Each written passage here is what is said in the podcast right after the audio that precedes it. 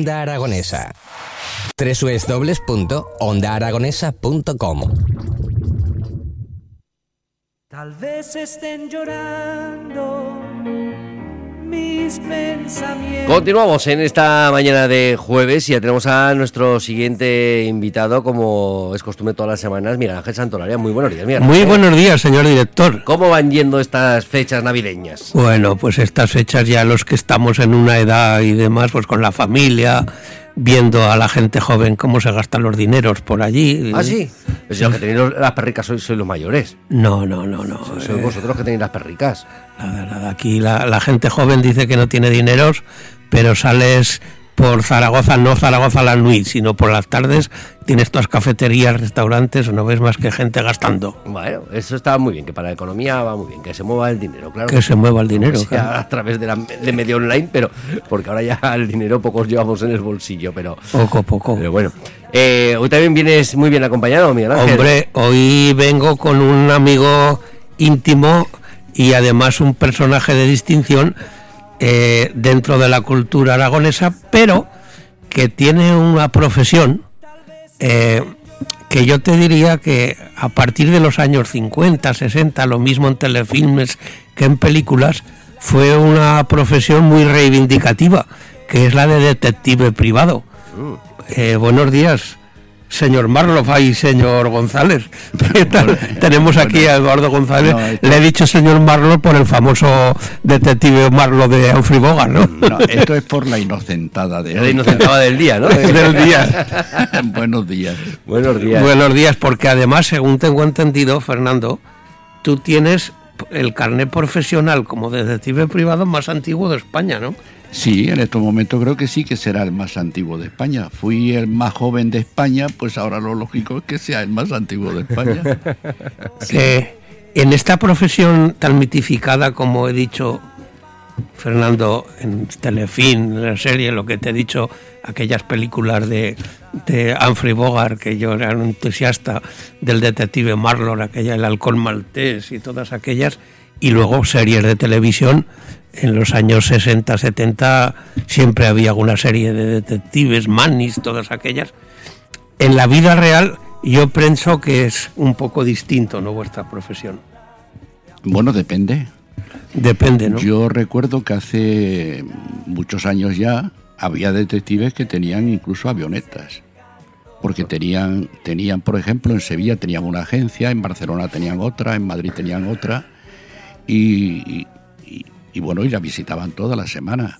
Lo único que pasa es que en esto de los detectives, si tú te riges por las películas, Claro, eso. te encontrarás que había unos que que eran que tenían unos coches suntuosos que estaban rodeados de mujeres guapas por todas partes y había otros que les apagaban la luz porque no tenía dinero para pagarla. Pues yo soy de esos, de los últimos. Pero, bueno, pero, pero eh, a mí me parece muy bien, señor González, que me diga usted que es un detective de esos de la luz, pero eh, tú has sido siempre un personaje muy bien, muy bien considerado dentro de tu profesión, porque además el, el nombre siempre de tu agencia de detectives, eh, Stillman, eh, suena, suena mucho a Qué bonito, ¿verdad? Stillman, Sí, suena el bonito, detective Stillman, el detective Marlowe. oh, jolín. Bueno, lo del el nombre comercial es porque, porque llévate en cuenta de que nosotros tenemos, cuando hacemos un informe, ese informe va al juez y si se produce el juicio, entonces eh, nosotros tenemos que ir como testigos a, ver- a, a verificar todo y a ratificarnos en el informe que hemos presentado, ¿no? Sí, porque aquí. Sí, en- sí, sigue, sigue. Entonces, por poner el, el nombre, pues siempre eh, puede, puede tener algún tipo de peligro, algún tipo de alguna cosita rara. Porque vosotros en, la, en esta licencia, la tuya, la más antigua que tenéis, eh, depende del Ministerio del Interior, ¿no? Si nosotros dependemos del Ministerio del Interior, de la, del Departamento de Seguridad Privada. Eh, entonces, em, ¿tenéis licencia, eh, la pregunta obvia, de armas y todo esto, claro? No. Bueno, el que la quiere solicitar eh, se, la conceden o se la concedían, no sé en estos momentos cómo está ese tema, pero yo no tengo licencia de arma, ni la he solicitado nunca, porque eso también requiere un, bueno, requiere un montón de cosas, de tener que pasar revistas, de unos controles, de una vitrina, de una, de una caja de seguridad, de un montón de cosas, ¿no? Entonces yo prefiero no tenerla.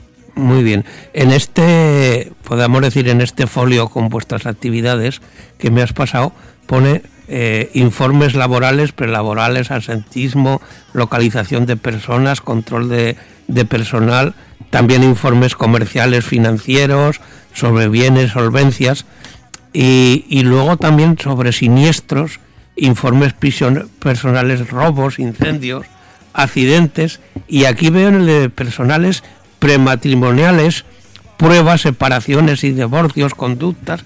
Todavía existe en vigor esto de las por las separaciones, las pruebas y por ahí, que Sí. antes era muy habitual, ¿no? Bueno, las separaciones se, se siguen llevando todavía.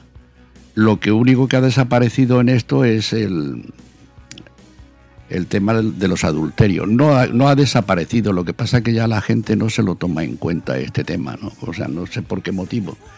Lo cual me parece, a mí me parece muy bien porque es la parte más desagradable de la investigación.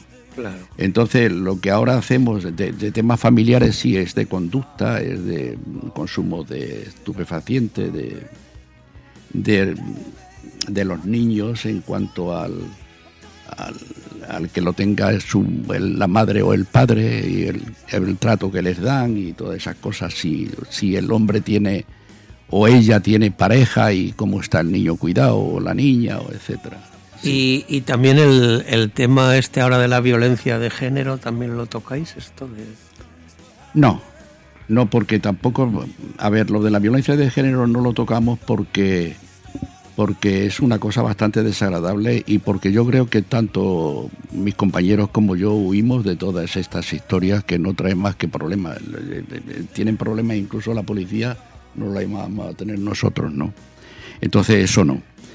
Lo único que no hacemos, eh, porque aquí pone eh, el, el tema de siniestros, los los crímenes y todos los delitos perseguibles de oficio, que también podemos hacerlo. Lo único que ocurre es que tenemos que utilizar, vamos, tenemos que solicitar una autorización judicial.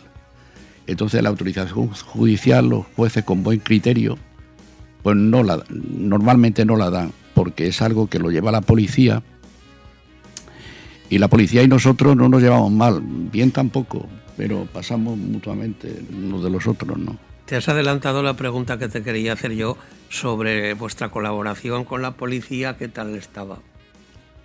Yo no he necesitado nunca pedir información de ningún tipo a la policía. Vamos, no la he pedido porque estoy completamente seguro de que no me la iban a dar. La policía eh, lleva su marcha y nosotros llevamos la nuestra. No nos, no nos llevamos, nos llevamos bien, o sea, no hay ningún problema, pero pasamos, yo creo que los unos de los otros. Eh, también será muy importante lo que veo aquí de los informes laborales, lo de los asentismos, la baja, la localización de personas. Sí. to- todo eso me imagino que ahora estará también muy, muy al día, ¿no? Bueno, no, lo- localización de personas no, pero lo- el tema de, de asentismo laboral, de bajas fingidas y de todas esas cosas, sí, claro, es, es montón, posiblemente es el, es el fuerte nuestro de temas, los temas laborales es lo que más hacemos en estos momentos. Pero, pero vamos, o sea, eh, eh, es que luego en, en cada región, en Madrid, por ejemplo, de- los jueces eh, actúan de una manera por el mismo motivo, aquí actúan de otra. O sea, el, el tema del, de una baja laboral fingida, pues se demuestra de que de que de que, est- de que este hombre está está fingiendo esa baja laboral porque hay muchísimos, o sea, es el, el eterno problema de, del- lo laboral. Y aquí pues el juez pues encima pues te- te- te- no sé, te riñe de alguna manera porque te has metido en la vida privada de este señor y bueno, es, es, un- es, es, un lío, es un lío. Y informes que veo aquí sobre siniestros, robos, incendios, accidentes, ¿también colaboráis con las compañías de seguros? Sí, hombre, la compañía de seguros nos contratan muchas veces precisamente para investigar los accidentes de...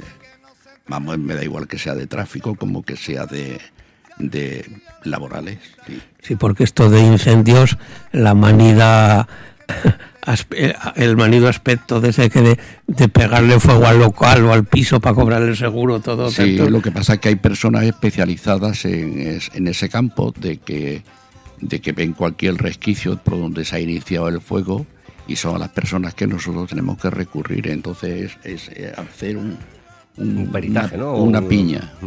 Sí.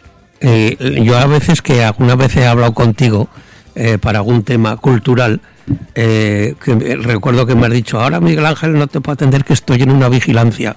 Tiene que ser un tema muy monótono, ¿no? El estar ahí vigilando. Es muy pesado. El, el hacer vigilancia es muy pesado. Y es que, es que no solamente eso, es que tienes que estar. Si estás. Yo me he pegado cuatro y cinco horas seguidas de vigilancia, a lo mejor dentro del coche. Pero es que no puedes, es que no puedes mirar más otro lado más que para el sitio en el que estás vigilando. Es que es Sí, cualquier- pesadísimo. cualquier muy pesado, sí. te lleva al traste todo el trabajo que Muy has pesado. haciendo. No, pero claro, es que si el trabajo se hace, lo hace bien. Es que eh, yo lo que no lo que no podría, mm, vamos, eh, sería insufrible por mi parte el que el que a mí me, cogiesen en un renuncio en el informe ese que yo he hecho y que, y que el juez lo está leyendo y que yo tengo que ratificarme en él, que en las, pre- en las repreguntas del, del abogado contrario, que me cogiesen un renuncio. O sea, yo tengo que hacer las cosas lo suficientemente bien y que yo esté conforme con ello. Y si no, no, no no, lo no. hago. Y ahora las nuevas tecnologías, eh, todo el tema de que evidentemente ahora prácticamente nos movemos a través de un celular, de, de- de un ordenador, de correos electrónicos. No, de- y con las cámaras y con el tema de cámara y con las fotografías en la calle sí, o en, según donde se hagan, es que eh, tiene tan- la ley tiene tantos rincones que cada, cada uno la interpreta de, a su manera, de forma diferente, ¿no? O sea, es tenemos que andar con pies de plomo, o sea, con tenemos, o sea, tener mucho cuidado con, con el trabajo nuestro, es muy, muy delicado, sí. Sí, porque en un juicio, a lo mejor si aportáis vosotros algún tipo de pruebas, luego en el Código Civil no lo contempla o alguna cosa de estas. No, es que ahora mismo, por ejemplo, se han inventado este tema de la protección de datos. Resulta que toda la gente tiene los datos nuestros. Yo, los datos míos los tiene todo el mundo. Pero no los podemos dar. Claro. Y, y- y ahora resulta de que dices, oiga, ¿cómo se llama este señor de segundo apellido? No, no, por protección de datos no se lo puedo dar. Pero vamos a ver. Claro. No, tenemos que tenemos que estudiar, tenemos que estudiar mucho sobre el particular, sí. El tema, el tema también que hoy en día con los problemas económicos que, que todos padecemos, aquí veo informes comerciales, financieros, de eso también nos solicitarán mucho, ¿no?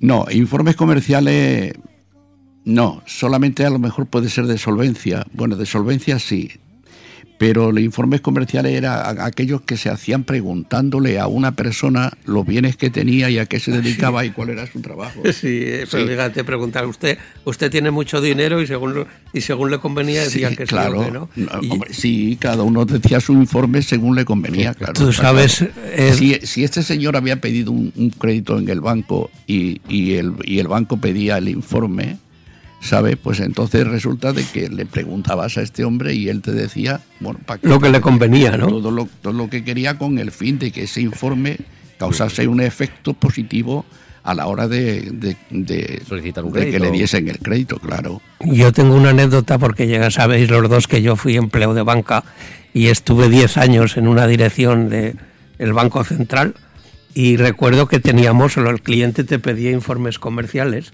y claro, la red del banco este que estoy diciendo, que ahora es Banco Santander, pues era en toda España muy importante y había una sección de informes.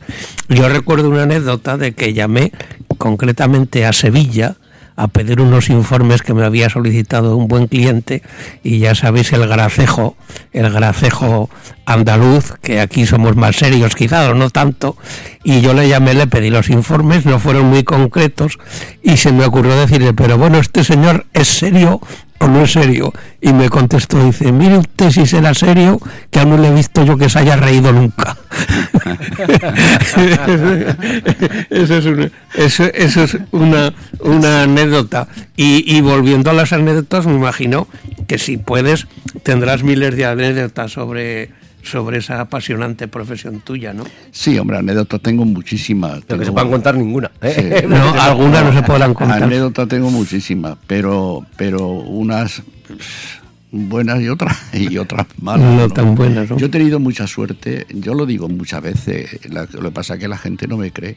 Yo tengo en la investigación, tengo mucha suerte.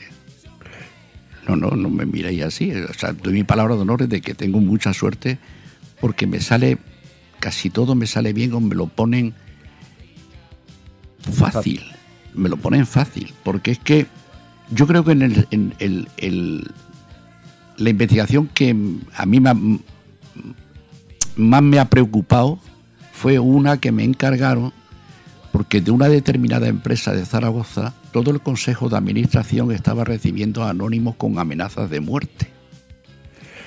Y, y bueno, y, y aquello no tenía que haberme llegado a mí, pero trabajé tanto para aquella empresa y todo salió bien que ellos querían, eso, eso lo tenía que haber ido directamente a la policía.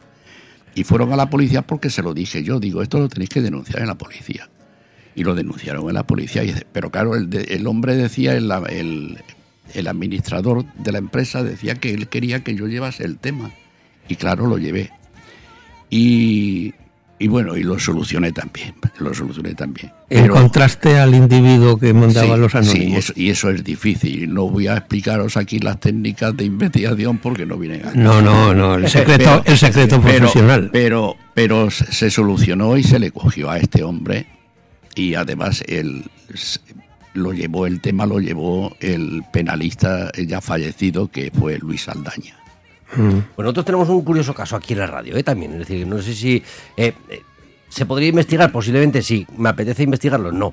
Pero tenemos un oyente que, mm, que nos escribe solamente a través de un canal, a través del canal de Twitch, donde nos escribe a través de un seudónimo eh, que, mm, bueno, pues que nadie sabemos si es él, si es ella, si es ello, no sabemos lo que es, pero que, que la verdad es que es un tío que se maneja muy bien, queremos entender que se maneja muy bien en, en- en redes sociales, en internet, porque enseguida cuando, cuando está activo y viene cualquier invitado, enseguida siempre le saca alguna cosilla de, de cosas pasadas o de... Pues yo qué sé, pues no, pues, pues imaginando de, pues, "Güey, yo lo conocí un día en el barrio de de la Almozara y dice, anda, pues es que yo he vivido ahí toda mi vida, ¿no? Es decir, por, por explicar algo. Y, y es un oyente que lo tenemos ahí muy participativo. De momento, como no nos molesta y no hace mal, pues la verdad es que incluso hay días que le agradecemos su, su trabajo y sí que es un poco quisquilloso, como sí que sabe por dónde tocarnos un poco la fibra cada uno, pues nos toca ahí un poquito la fibra para... Y no sabéis para quién no- es. Pero no sabemos quién es. Bueno, Llevamos ya dos años sin saber ahora quién es, con ¿eh? todo esto de las redes sociales y por ahí, Fernando, es muy difícil, ahora, ¿no? Ahora no es, no, no, es- no es difícil, no.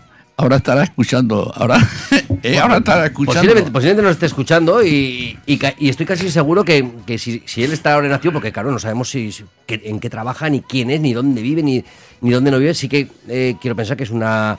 Porque, bueno, por la forma de actuar que tiene hacia la gente de la radio, pues eh, quitando de que siempre está ahí con esas pullitas. No es difícil, no es difícil de averiguar. Lo único que pasa es que si no hace mal el hombre, pues es Claro, es decir, como no hace mal y yo lo, el día que hiciera mal, pues bueno, pues evidentemente uno de los, uno de los motivos sería bloquear y decir ya no, ya no juegas con nosotros, pero, pero la verdad es que, y por otro lado, pues nos da vidilla, ¿no? Es decir, cuando aparece, pero sí que es cierto que a lo mejor ahora pues podría aparecer por aquí y comentarnos alguna, algún chascarrillo que dices, ostras, este tío cómo lo ha podido encontrar eh, este chascarrillo de cosas de decir, pues es que a lo mejor esto hace 40 años, ¿no? Pero el tío pues habrá indagado, habrá buscado y... O sea, a ti te gustaría ponerle cara, ¿no? Mm, no lo sé. No. De momento no. No. No, porque eh, me quitaría esa parte de la magia, de ese anonimato, de quién es esta persona que se esconde ahí detrás y que. eh, porque quiero pensar que, evidentemente, es una persona que yo conozco, quiero pensar, ¿no? Es decir, una persona que, que- que yo conozca desde hace, no sé si dos años o 30 años.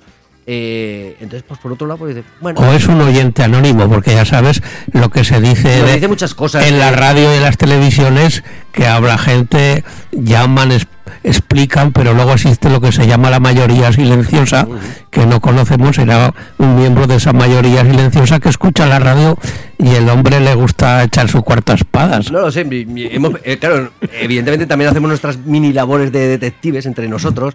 Eh, pues le pregunta, oye, ¿quién será el Mariano este? Ah, pues Mariano, pues igual es el fulanito. Ah, pues yo pienso que igual es el menganito. Y, y si puede ser este o si puede ser el otro. Y la verdad es que hemos ido pensando, en, evidentemente, en la gente que más colabora con, con la radio y siempre se nos cae. De, ostras, pues será fulanito. Pero claro, a lo mejor hemos tenido a fulanito aquí y dices, hostia, pues nos está escribiendo y el tío está aquí sentado y no, y no se mueve, ¿no? Eh, no sé, eh, ahí tenemos, es una curiosidad que la tenemos ahí, así que mira, si... No, pues no, no costaría mucho. No costaría mucho quiero y mientras, y mientras no exista la ofensa personal claro, claro. o la amenaza, como has Claro, dicho tú. evidentemente, sí, Esos mientras- que localizaste que amenazaban al Consejo de Sí, Administración. pero, que pero tuvo, fíjate tú, aquello fue una, una tontería, una tontería, pero que, se, que pudo ser grave, porque es que además estaba haciendo una publicidad en contra eh, al corte inglés, a, a todos los a grandes almacenes, almacenes. Oh. eh, y estaba, estaba, estaba difamando a, a esta empresa. Sí, sí, estaba sí. difamando a esta empresa.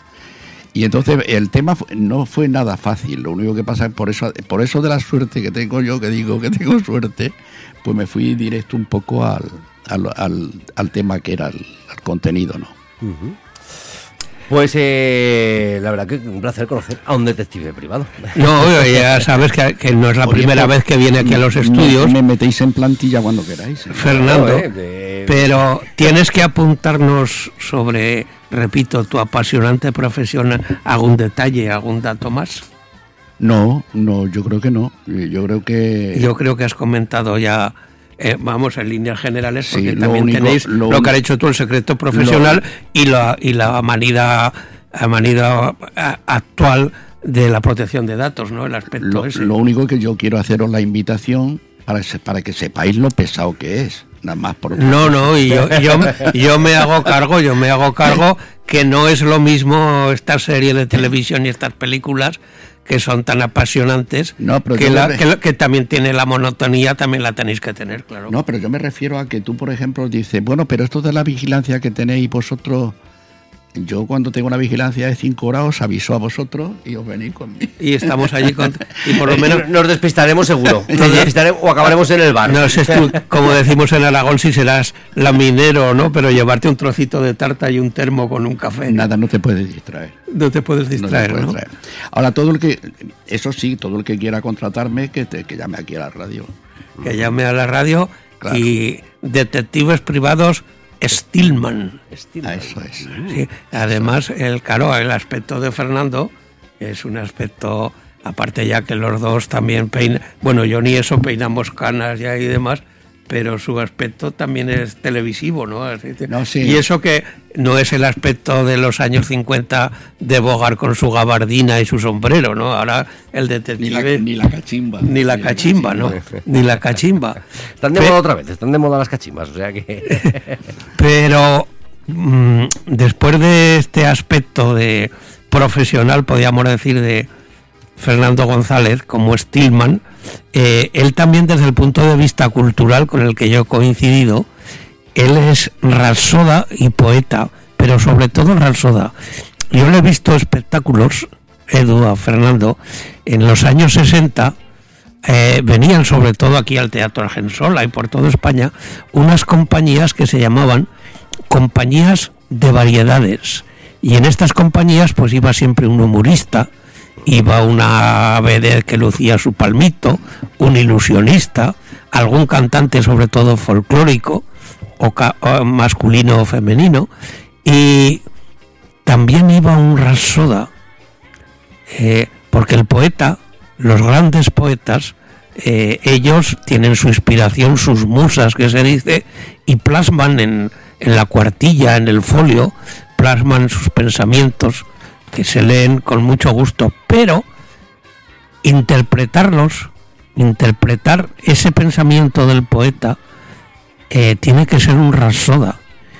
Y el rasoda tiene que ser, independientemente de un gran actor y tener la voz cálida como la tiene Fernando, tiene que hacer inclusive leyendo ese poema, tiene que hacer hasta dos papeles.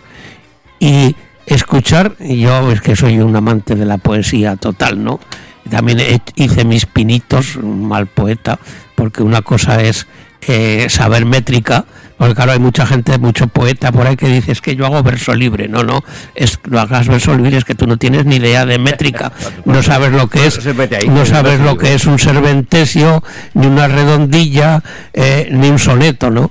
Pero el interpretar ese pensamiento del, del poeta, eh, esos espectáculos que iban, ha habido auténticos rasodas.